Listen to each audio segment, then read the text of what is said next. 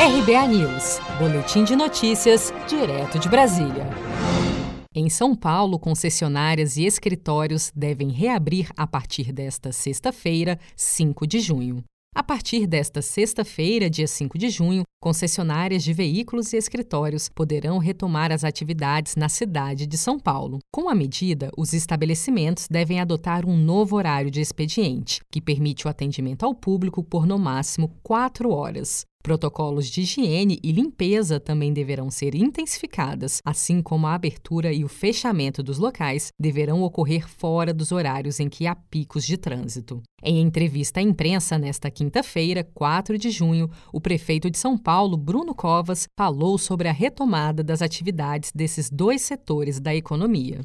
No dia de hoje, é, com dois desses cinco setores: o setor de venda de veículos, concessionárias, e o setor de escritórios na cidade de São Paulo.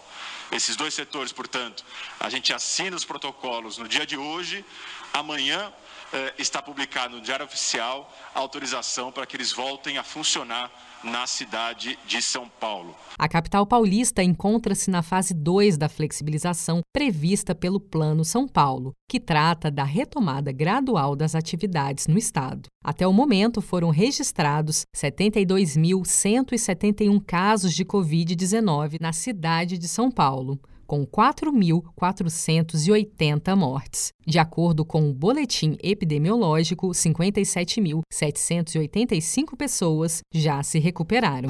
Se você quer começar a investir de um jeito fácil e sem riscos, faça uma poupança no Sicredi. As pequenas economias do seu dia a dia vão se transformar na segurança do presente e do futuro. Separe um valor todos os meses e invista em você.